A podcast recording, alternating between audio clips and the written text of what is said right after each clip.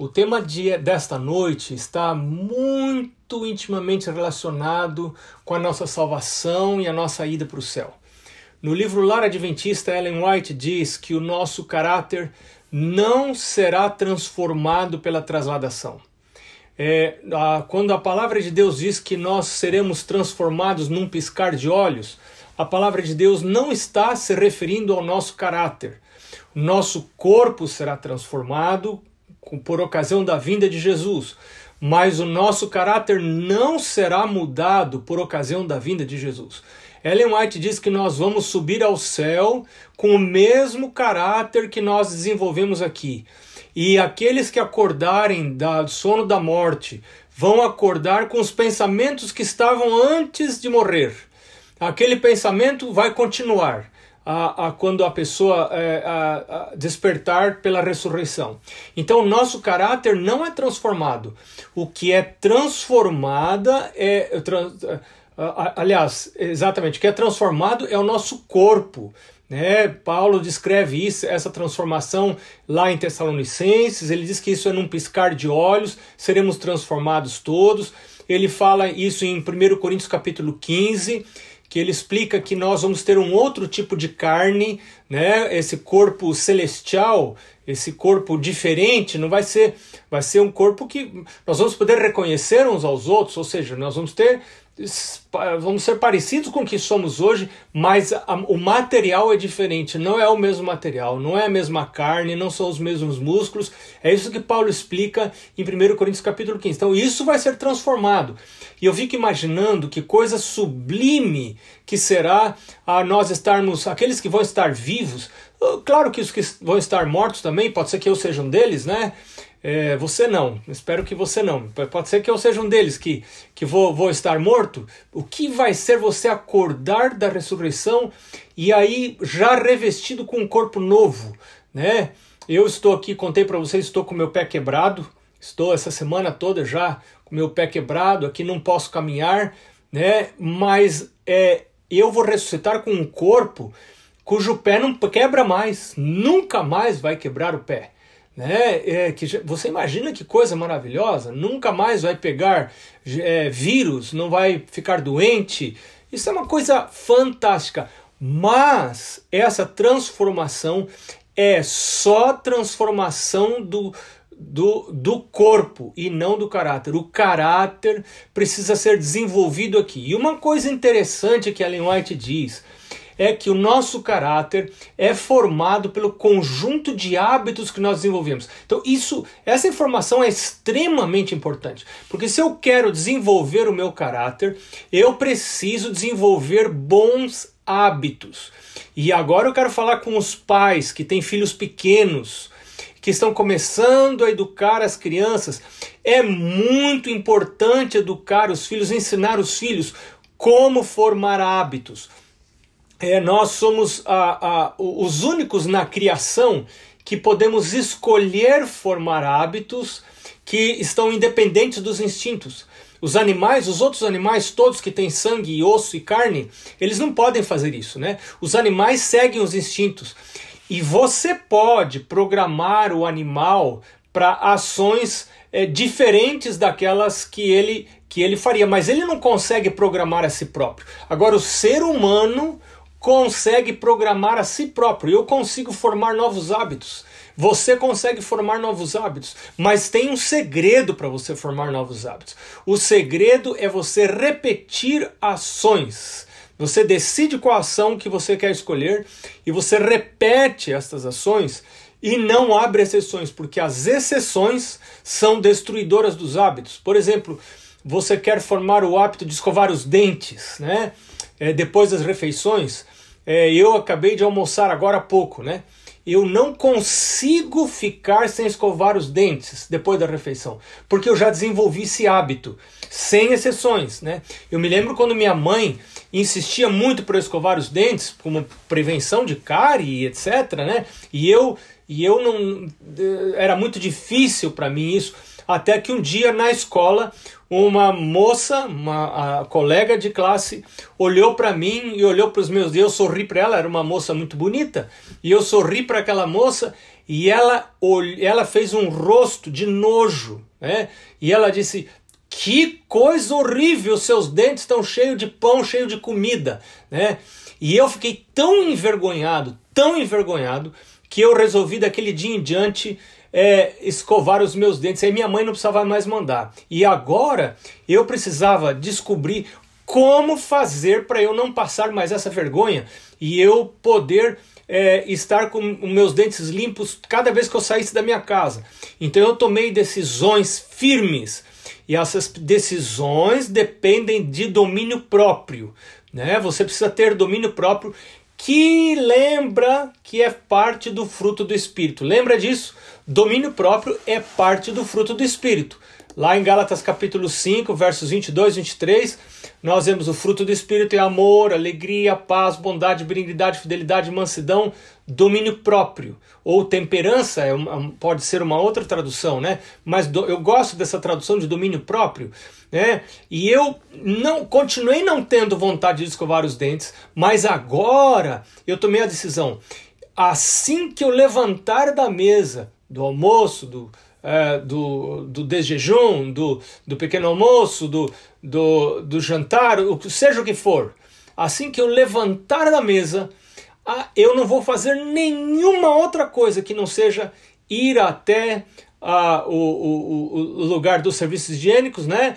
Eu vou é lá à casa de banho e ali eu vou escovar os meus dentes, né?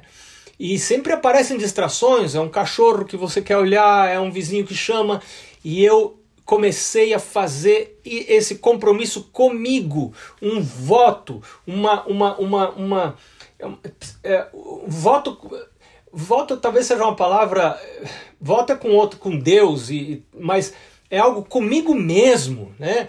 Meu pai dizia assim: se você não manda em você mesmo, você é incapaz de mandar em qualquer outra coisa nesse mundo. Para você mandar um dia na vida, né? Todo mundo quer mandar, né? Não é verdade? Todo mundo quer mandar nos outros, ninguém quer ser mandado. Mas meu pai diz assim: se você quer mandar um dia na vida, primeiro você precisa mandar em você.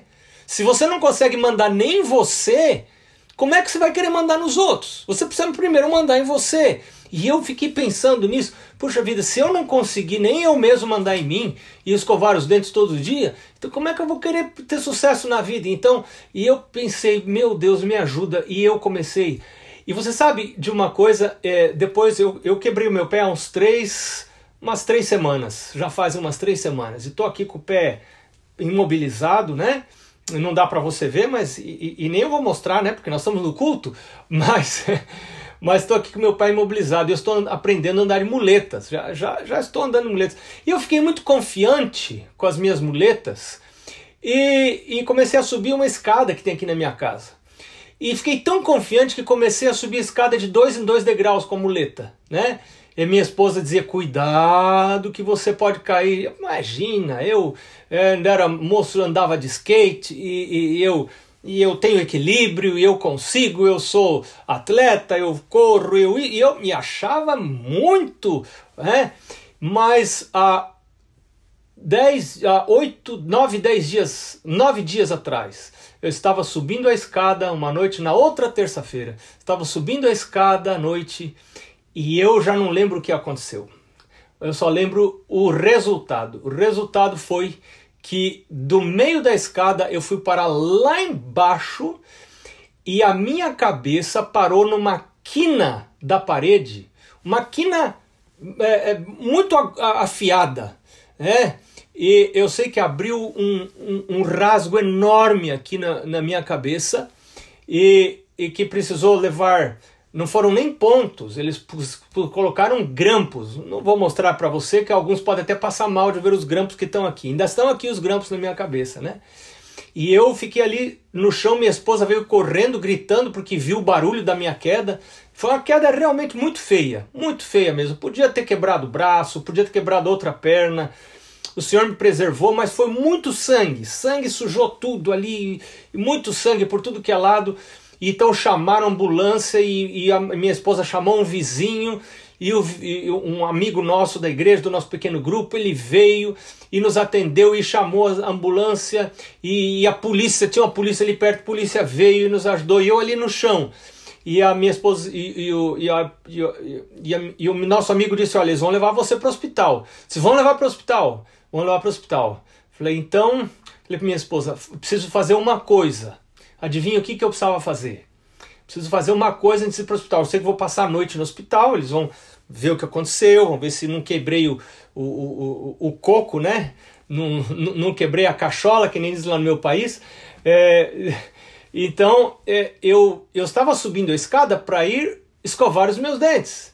E eu pensei, eu não vou conseguir passar a noite toda sem escovar meus dentes. Minha esposa, por favor, busca lá uma, uma, uma escova de dente com pasta para escovar os dentes. Mas moço, você está sangrando, você vai para o hospital agora, você não consegue nem levantar, nem caminhar. Eu sei disso, mas eu não vou conseguir ficar sem escovar os dentes. Me traz a escova. E eu escovei o dente com sangue ainda caindo ali, e eu escovei o dente para poder ficar em paz. Então você vê a força de um hábito como um hábito é uma coisa forte, nós precisamos usar os hábitos em nosso favor, não contra nós. Se nós formamos maus hábitos, nós estamos formando hábitos contra nós e contra a nossa vida eterna. Quando nós estamos formando bons hábitos, nós estamos formando hábitos a nosso favor para a nossa vida eterna. E lembre-se, bons hábitos vão produzir, vão produzir um bom caráter, maus hábitos vão produzir um mau caráter.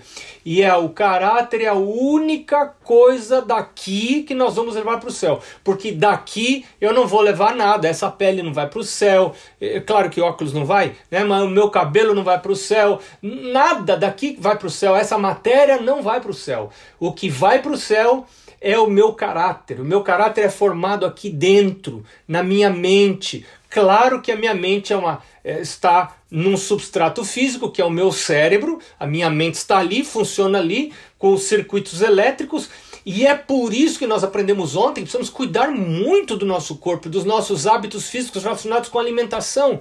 Mas eu quero sugerir para você um outro hábito, que é um hábito muito importante, fundamental, que é o hábito de você ir à presença de Deus cada manhã, para passar tempo na presença de Deus. Antes de você ir para o seu trabalho, antes de você encontrar com a sua família, antes mesmo do culto familiar, você só a sós estar na presença de Deus. Eu me lembro do que o Senhor falou para Abraão. Vamos abrir a Bíblia. Eu não estava planejando ler esse texto agora, ele veio à minha mente agora é, mas está aqui no capítulo 17. Eu estava pensando que eu não ia achar assim tão facilmente, mas achei. É, Gênesis capítulo 17, o verso 1 diz assim: Quando Abraão atingiu a idade de 99 anos, apareceu-lhe o Senhor e disse-lhe: Eu sou o Deus Todo-Poderoso, anda na minha presença e ser perfeito.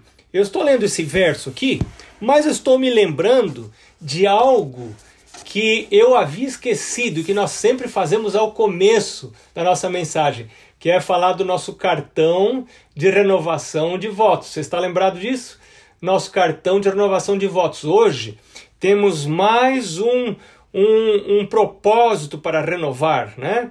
Hoje nós estamos no quinto dia da nossa do, do, da nossa semana. Hoje é o propósito de guardar fielmente o sábado, né?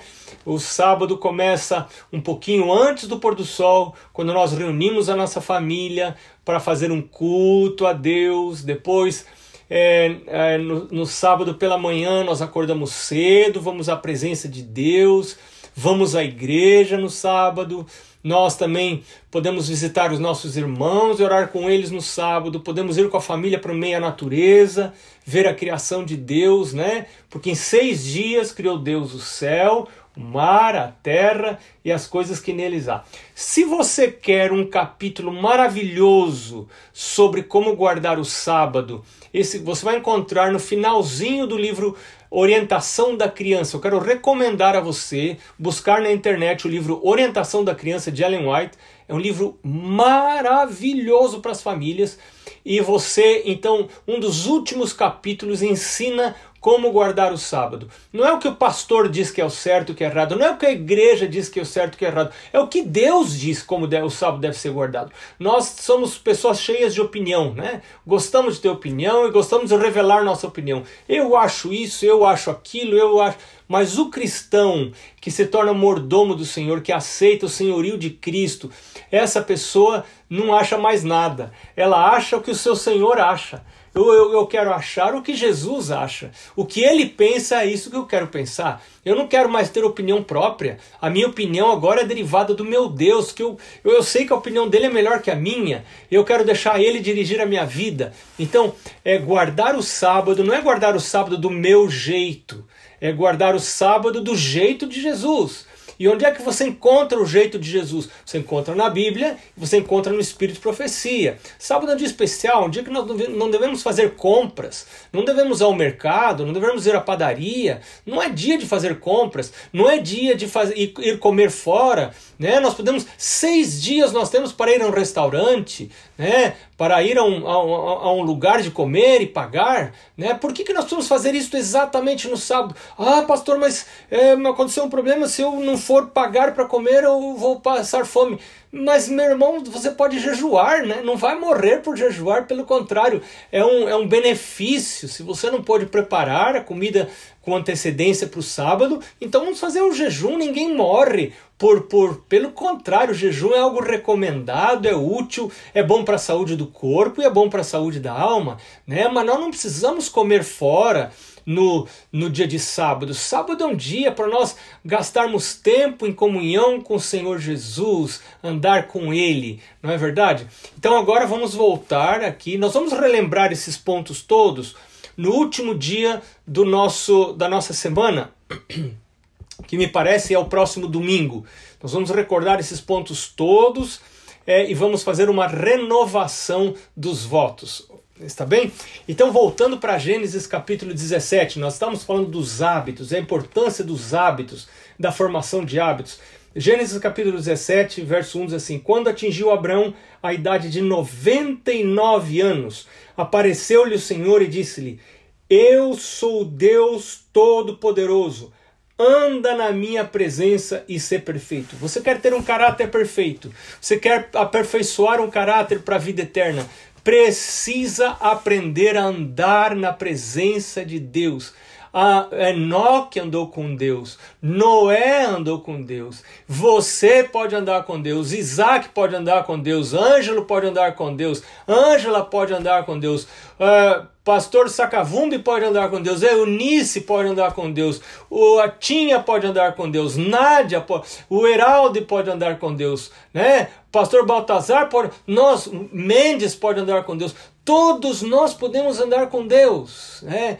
E eu quero convidar você para ir agora comigo para João capítulo 15, onde nós vamos aprofundar um pouquinho mais esse conceito de o que significa andar com Deus. João, capítulo 15, começando o verso 5. Você conhece esse texto, né? Esse texto é muito conhecido, alguns sabem quase de cor, mas eu quero convidar você para ler comigo. Verso 1 diz assim: Jesus, isso aqui são palavras de Jesus mesmo, né? Jesus diz assim: Eu sou a videira verdadeira e meu pai é o agricultor. Todo ramo que estando em mim não der fruto, preste atenção na palavra fruto. Todo ramo que estando em mim não der fruto, guarda essa informação, ele o corta. E todo que dá fruto, limpa, para que produza mais fruto ainda. Vós já estáis limpos pela palavra que vos tenho falado. Nós vamos estudar sobre a importância da palavra no recebimento do Espírito Santo ainda esta semana. E então ele diz no verso 4: Permanecei em mim, e eu permanecerei em vós. Como não pode o ramo produzir fruto de si mesmo, se não permanecer na videira? Assim nem vós o podeis dar, se não permanecerdes em mim. Eu preciso permanecer em Jesus é, eu ouvi o pastor Luiz Gonçalves dizer que muita gente é, começa, mas não permanece. Muita gente se casa, mas não permanece. Muita gente começa um estudo, mas não permanece. Muita gente começa um trabalho, mas não permanece. Muita gente se batiza, mas não permanece. É, muita gente começa a andar com Deus, mas não permanece. Como que você faz para permanecer, meu irmão? Essa é a palavra. Essa é a palavra-chave aqui. A palavra permanecer é a palavra-chave. E ela indica hábito, ele indica a formação de hábito, ela é uma alusão à ideia de formação de hábito. Para permanecer, indica constância, constância indica a formação de hábitos. Como que eu ando habitualmente com Jesus e não faço disso apenas uma experiência transitória, pontual na minha vida, mas sim uma experiência constante de andar com Jesus. Eu preciso formar hábito de andar com Jesus e esse é o principal hábito que eu preciso formar na vida. Jesus diz no verso 5: Eu sou a videira verdadeira, vós os ramos. Quem permanece em mim e eu nele, esse dá muito fruto, porque sem mim nada podereis fazer. Eu já contei para vocês e vou contar outra vez que eu me lembro quando comecei a me voltar para Deus, eu andei muito afastado de Deus, bem distante dos caminhos de Deus, eh, não distante da igreja, porque meu pai eh, fazia uma marcação cerrada, a gente precisava ir à igreja, e eu ia à igreja, mas completamente desatento, eh, com más amizades, e e, e quando eu comecei a me voltar para Deus, a história é, é, longa, eu vou resumir a história. Quando eu comecei a me voltar para Deus, é, o pastor disse algo mais ou menos assim: você começa a ler a Bíblia e começa a seguir tudo que está escrito na Bíblia. E ele disse: se sua vida melhorar, e eu vou contar essa história amanhã de novo com mais detalhes. É, se sua vida melhorar, é, se sua vida piorar, né? Você é, traz a Bíblia aqui para mim que eu vou ajudar você a rasgar a Bíblia, porque esse livro então não presta para nada, né? Se a sua vida não melhorar. E eu fiquei muito impressionado com aquilo, comecei a estudar minha Bíblia por mim mesmo pela primeira vez, sem meus pais mandarem, né? Comecei a ter interesse de ir à igreja, mas e conforme eu fui entendendo mais as coisas da Bíblia, é, é, eu percebi que tinham algumas coisas que eu entendia que a Bíblia mandava eu fazer, mas que eu não queria fazer eu não gostava de fazer. Eu não tinha desejo para fazer, eu não tinha inclinação para fazer. E chegou um ponto que eu pensei que eu não servia para ser cristão. Eu não servia para ser crente. É, eu pensei, quem sabe tem gente, tem pessoas que já nascem com uma inclinação para serem mais santos, mais gente assim de Deus. Eu sou tudo errado, eu sou do outro lado e não adianta agora eu querer me fingir que eu sou de Deus, eu não sou de Deus. Eu eu tenho eu estou procurando ler a Bíblia já faz alguns meses, algumas semanas, e, a, e, o meu desejo continua ainda pelas coisas do mundo, minha vontade é forte pelas coisas que não são de Deus. Então eu acho que não compensa, eu acho que eu vou abandonar isso.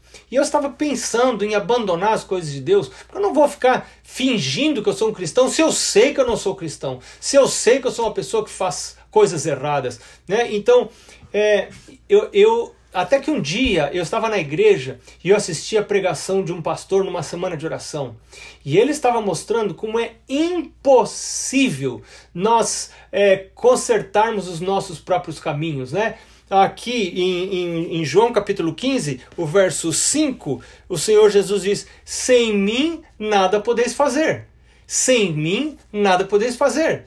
Você não adianta formar esses propósitos bonitos. A partir de hoje eu não faço mais isso, a partir de hoje eu não olho mais para aquilo, a partir de hoje eu não como mais isso, não bebo mais aquele outro, a partir de hoje eu não fumo, a partir de hoje eu não uso drogas, a partir de hoje eu não vou praticar sexo fora do casamento ou, ou, ou relação íntimas que não é, estão de acordo com a palavra de Deus. É, essa, essas, essas, essas decisões elas agradam muito a Satanás porque Satanás sabe que, apesar de boa vontade que nós temos, nós não temos forças para manter essas decisões.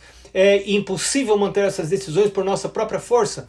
Lá em Jeremias, o profeta diz assim: ah, como pode o etíope mudar a cor da, da, da, sua pele ou o leopardo mudar as suas manchas? Não é possível. Eu não consigo mudar mancha, as, as manchas da minha pele. Eu tenho manchas na minha pele que já fui, já contei isso para vocês essa semana. Já fui até consultar pro, pro, pro médico olhar, porque pode ser um câncer, alguma coisa, né? Mas eu não posso arrancar, eu não posso mudar, por mais que eu me lave, isso não sai da minha pele, né? É, não é possível. Então Deus está dizendo através de Jeremias, assim também não é possível você querer ser bom sendo mal.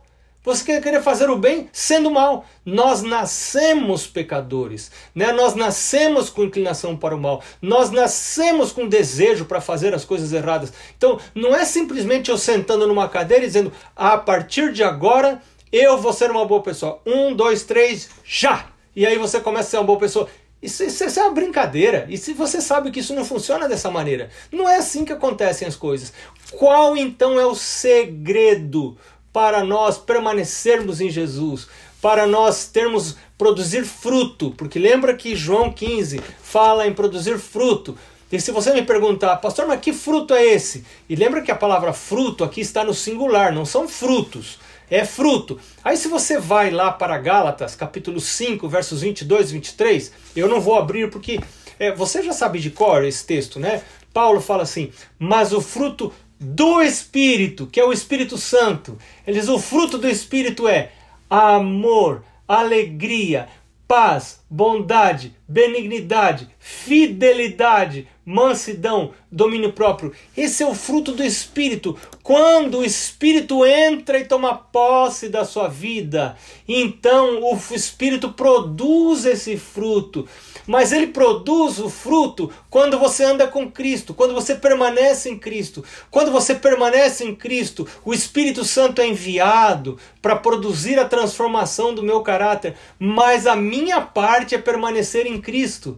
A parte de Deus é transformar minha natureza enquanto eu estou andando com Ele, enquanto eu estou me assemelhando, é, ficando na presença dele. E aí eu quero relembrar você de Gênesis, capítulo 17, verso 1, em que Deus diz para Abraão: Abraão anda na minha presença. Quando Abraão tinha 99 anos, Abraão anda na minha presença e ser perfeito. Você quer ser perfeito? Você precisa andar na minha presença, andar na presença de Jesus todos os dias, o dia todo é o segredo para você ser uma pessoa perfeita. Perfeição não porque você faz as coisas certas. Você se torna perfeito porque você anda com aquele que é perfeito. Então você se torna perfeito. Você sabe de uma, eu sempre que eu falo sobre esse assunto, eu me lembro de uma coisa muito interessante.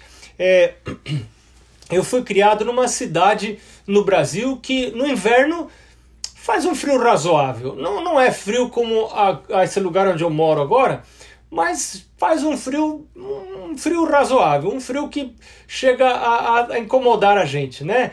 E, e, e, no Brasil nós não temos as casas preparadas para o frio, como o pessoal tem nos Estados Unidos, né? as casas com calefação, etc. Então qualquer frio é, é, é, afeta bastante. Por exemplo, agora lá nessa cidade onde eu fui criado, que é em São Paulo, é, agora nesse inverno, essa semana, fez frio de 7 graus, 5 graus. Isso é muito frio, né? Isso é muito frio, é bastante frio. E eu, mesmo quando o frio não é muito, eu, talvez por ser magro desse jeito, né? É, a, as minhas extremidades esfriam muito rapidamente. Então, minhas mãos estão sempre frias no inverno, meus pés estão sempre frios.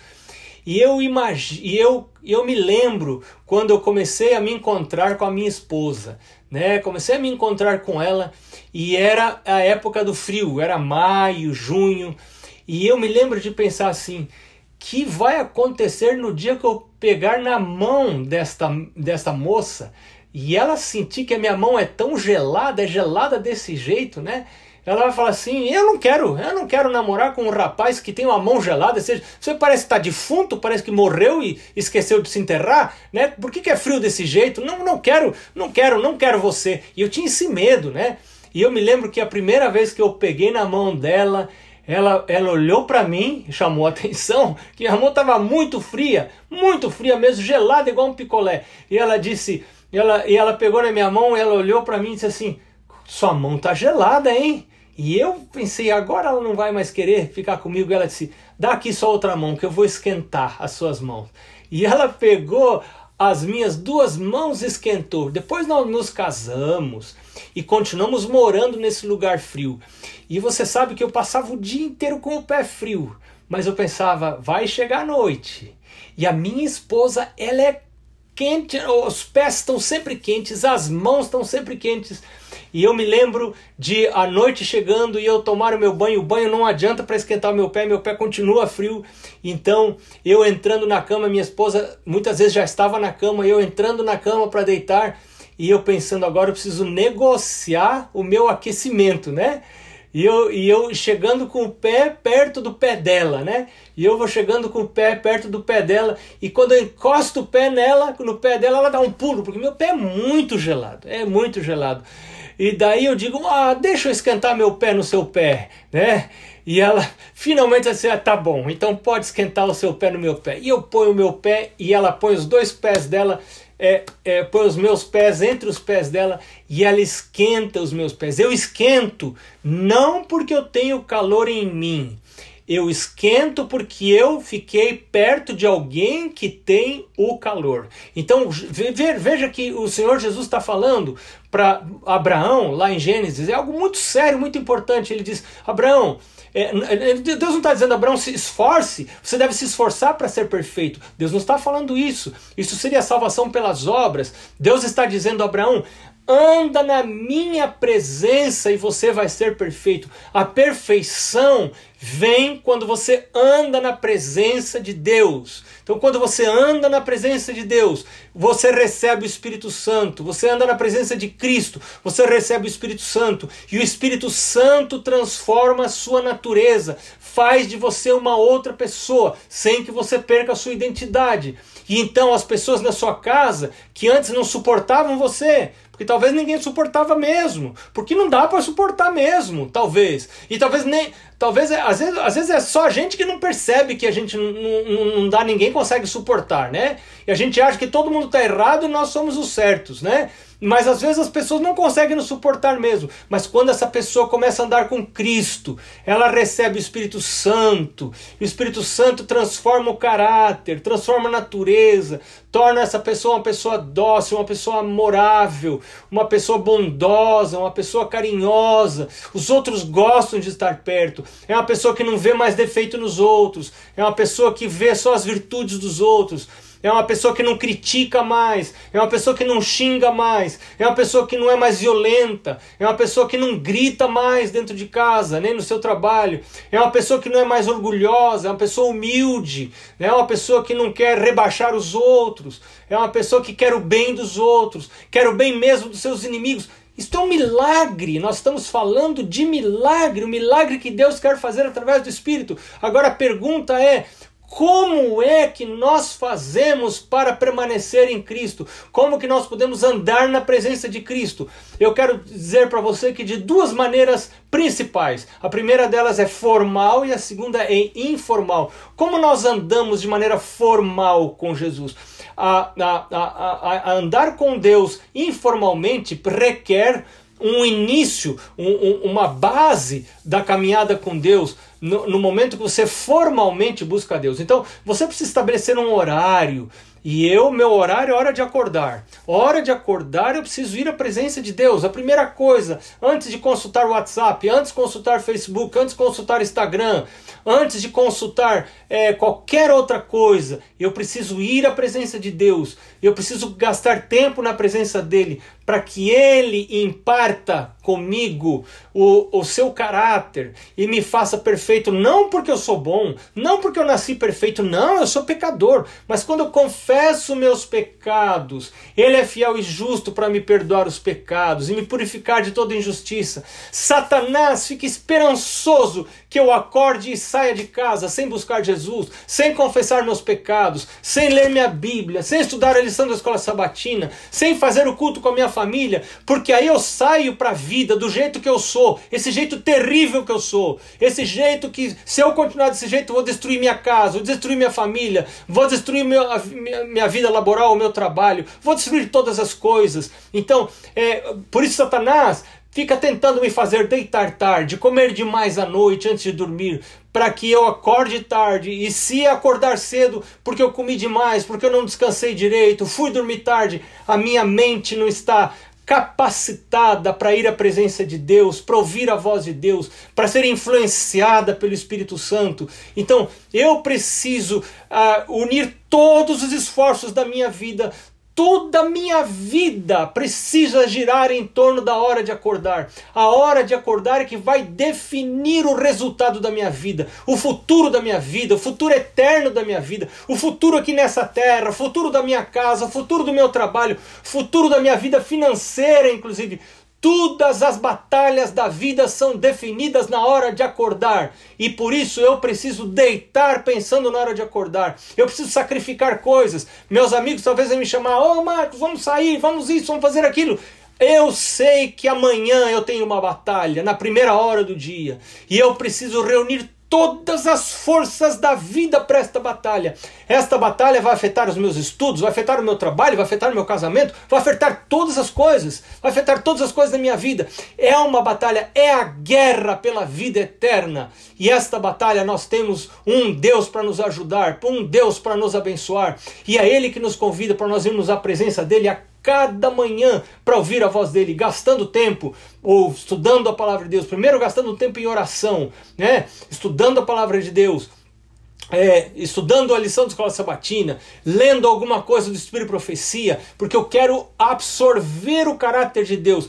Esse livro, a Santa Bíblia, é o caráter de Deus. Quando esse livro entra na minha cabeça, né, porque eu memorizo, porque eu estudo, eu sublinho, eu risco, e eu tento memorizar, e ele começa a entrar na minha cabeça, então isso aqui é o caráter de Deus, né, a palavra dele, é o jeito que ele é. Então a minha mente começa a funcionar na frequência do céu, e a agora eu saio para o dia, mas eu não posso abandonar a presença de Cristo. Lembra que Cristo falou para Abraão: anda na minha presença e ser perfeito, perfeito. Não é só começar o dia na presença do Senhor, é permanecer na presença dele o dia todo. Se você permanecer na presença do Senhor o dia todo, você será uma pessoa perfeita, uma pessoa que é, é, é, é tem a semelhança de Cristo. Então eu preciso ir para o meu trabalho, eu preciso ir me encontrar com os meus amigos, inclusive ir praticar esporte se eu se eu gosto de praticar esportes, mas eu preciso ir na presença de Cristo, ir com Cristo, levar Cristo para as minhas atividades. E eu agora me lembro de uma história que eu ouvi há um tempo atrás, muito interessante, do pastor Benjamin Maxon, que foi um dos diretores de mordomia cristã da, da Associação Geral. E eu aprendi muitas coisas com ele. Ele conta a história de um amigo, um amigo dele que entendeu a importância de andar com Cristo, de permanecer em Cristo o dia todo, não só no começo do dia, mas também da importância de você ter um momento formal no começo do dia para estar na presença de Cristo. E ele diz que esse amigo é, começou a desenvolver o hábito de de ir à presença do Senhor cada manhã estudando a Bíblia, etc. Mas ele tinha um problema. Ele tinha um problema. Quando ele saía de casa, ele se esquecia completamente do Senhor. Ele se esquecia e ele ia sozinho. E isso às vezes acontece comigo, mesmo trabalhando para a igreja. Eu tenho minha comunhão com Deus em casa, né? E, e o meu cérebro às vezes não está treinado para falar com o Senhor o dia todo, para ir conversando com Ele o tempo todo. Estou no trânsito, estou me encontrando com pessoas. Meu cérebro tem que estar treinado, habituado, formar o hábito de eu estar falando com o Senhor o tempo todo sem parar, para estar conectado, como o ramo se conecta com a videira, né? E eu, o que acontece comigo é que às vezes, lá pelo meio do dia, eu me lembro que eu passei meio dia sozinho, sem Cristo, né? Mesmo trabalhando para, para a igreja, mesmo trabalhando para as coisas de Deus, mas eu não estava consciente da presença de Deus. Então é, é importante estar consciente da presença de Deus. E o Senhor está presente. E eu preciso andar com Ele, falar com Ele todo momento. Então esse irmão, que é amigo do pastor Benjamin Maxon, ele disse: Eu preciso fazer alguma coisa, eu preciso fazer alguma coisa para eu poder me lembrar de ir à presença do Senhor. Então ele começou a desenvolver uma estratégia. Depois que ele parava de ler a Bíblia, ele então convidava o Senhor para o desjejum na casa dele. Então ele ia para a mesa para comer, ele punha a, a, a, a, cadeira dele, da esposa, dos filhos, e ele punha uma outra cadeira a mais. A esposa, mas por que você está pondo essa outra cadeira, meu marido? Não, é para o Senhor Jesus sentar aqui, né?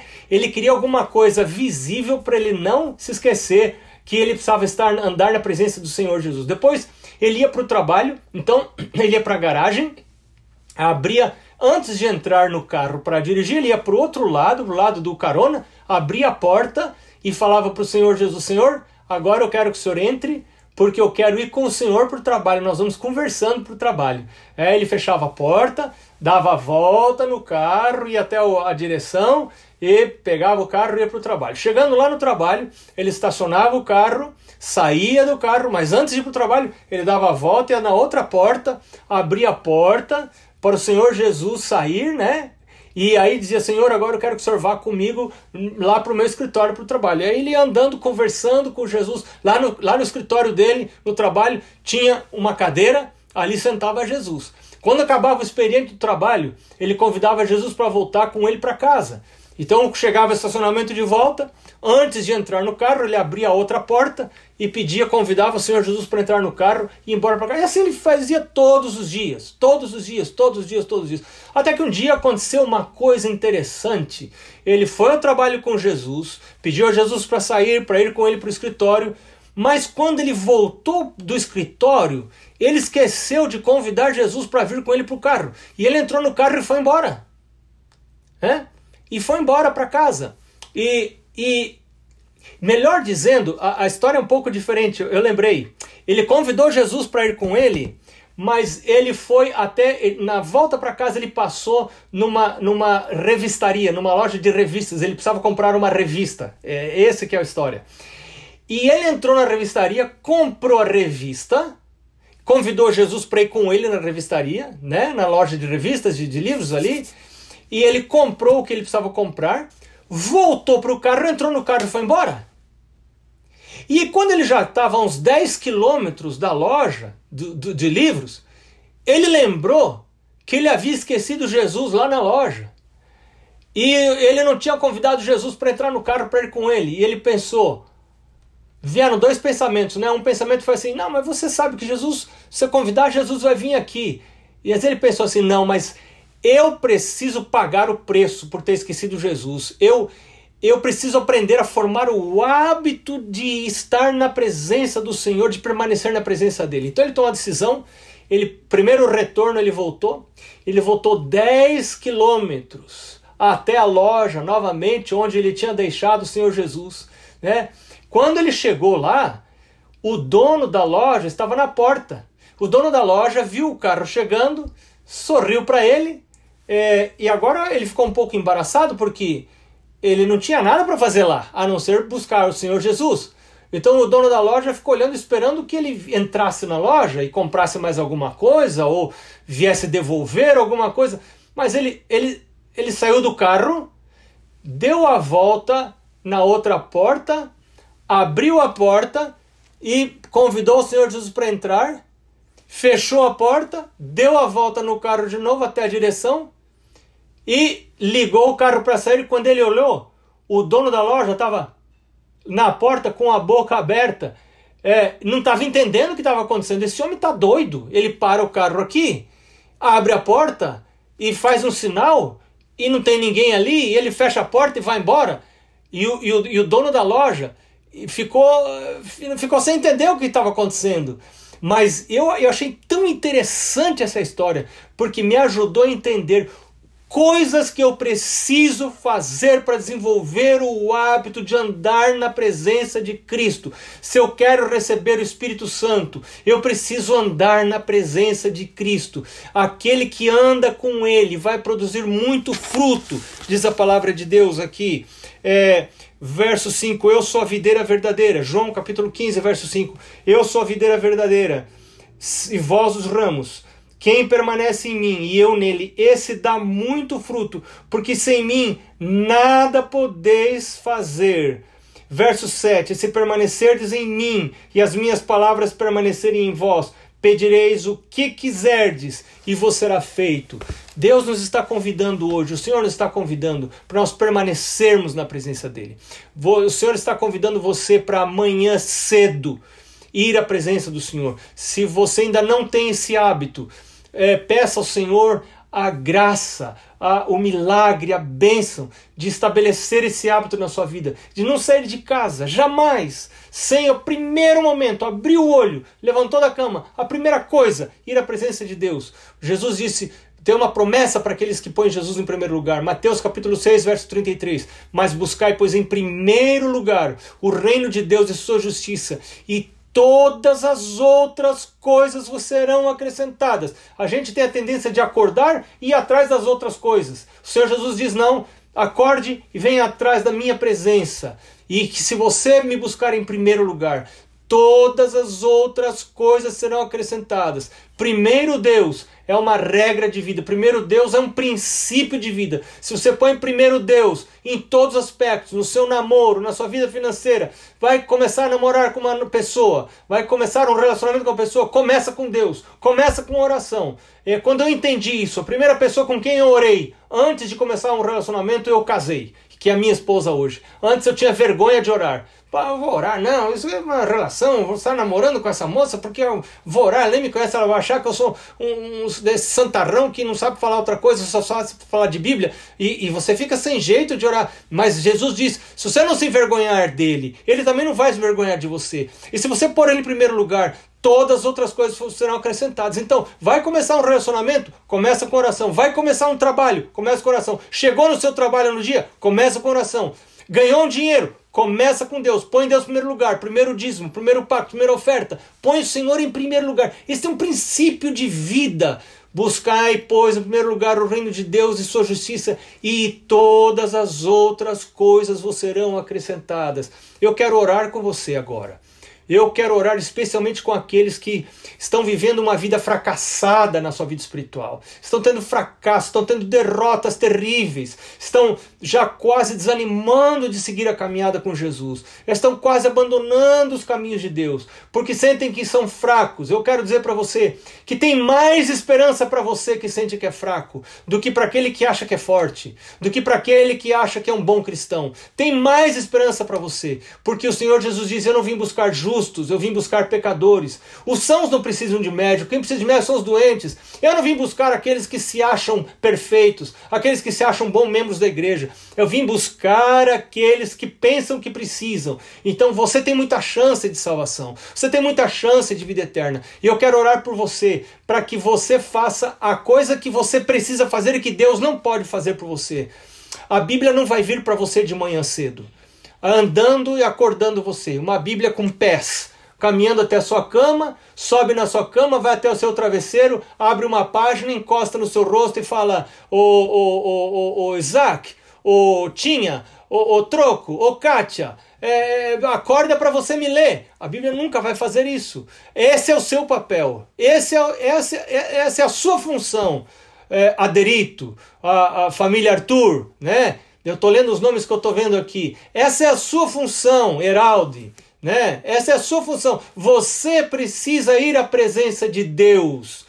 A, a, a Bíblia não vai vir até você. A lição de escola sabatina não vem até você. Ela não tem pés. Ela não tem mãos, é você que precisa ir lá. E este é a, esta é a luta da sua vida. Se você perder a batalha da formação de hábitos de ir à presença de Deus, você perde a batalha pela vida eterna. A batalha sua não é ser uma pessoa perfeita. A batalha sua é estar com Cristo. A batalha sua é andar com Cristo. A batalha sua é permanecer nele. Aí vem Satanás e fala assim: como é que você vai querer andar com Cristo? Você é uma pessoa defeituosa. Olha os seus erros, olha os seus pecados, olha os seus defeitos. E aí a resposta que você tem que dar para Satanás é, é, é, não é discordar de Satanás, você tem que concordar. Fala, é verdade, Satanás, eu estou cheio de defeitos, cheio de erros, mas é exatamente por isso que eu vou andar com Cristo. Eu não vou andar com Cristo porque eu sou perfeito. Eu vou andar com Cristo porque eu quero ser perfeito. E ele diz: anda na minha presença e ser perfeito. E Jesus diz: Eu não vim buscar justos, eu vim buscar pecadores. Então, se você é pecador, se você está para desanimar, está cansado, já está para desistir, É para você que Jesus veio, é por você que Jesus morreu. Você pode confessar os seus pecados a Ele todos os dias e pode receber graça para viver uma vida pura, para viver uma vida santa, não pela sua força, mas pela força que Jesus vai dar para você. Assim como minha esposa esquenta o meu pé à noite e esquenta minha mão, Jesus vai esquentar o seu caráter, Jesus vai esquentar o, a sua natureza, Jesus vai, vai fazer de você uma pessoa perfeita porque Ele é perfeito, não porque você é perfeito. Você vai ser justificado pela fé nele. Ele vai tornar você uma pessoa justa e vai transformando o seu caráter, vai transformando o seu procedimento, porque a vereda do justo é como a luz da aurora que vai brilhando mais e mais até ser dia perfeito. Eu quero orar agora com aquelas pessoas que sentem que precisam de um milagre na sua vida. E eu quero convidar você para, se você pode, onde você está, para você se colocar de joelhos. Eu quero tentar me colocar de joelhos aqui onde estou, porque eu quero, quero orar com você. Nós vamos orar e vamos pedir a Deus esse milagre, esse milagre na nossa vida, milagre de nos ajudar a formarmos o hábito de ir à presença do Senhor. Vamos orar então agora, juntos. Senhor Deus, eu estou vendo aqui na tela algumas pessoas que estão se ajoelhando na Sua presença. Essas pessoas estão de joelhos, como eu também, reconhecendo que são pecadores, pecadoras, são falhos, mas reconhecendo que o Senhor é perfeito, o Senhor é grande, o Senhor é Salvador, o Senhor é Redentor. Em Ti está a salvação. Ela não mora em nós, ela mora no Senhor. E essas pessoas estão aceitando a oferta que o Senhor está fazendo. A primeira oferta é Deus que faz. Nós nunca damos a primeira oferta. A primeira oferta é Deus. Deus está dizendo: Meu filho, eu quero abençoar você. Eu quero aperfeiçoar você. Anda na minha presença e é de graça. Eu vou dar a minha perfeição para você.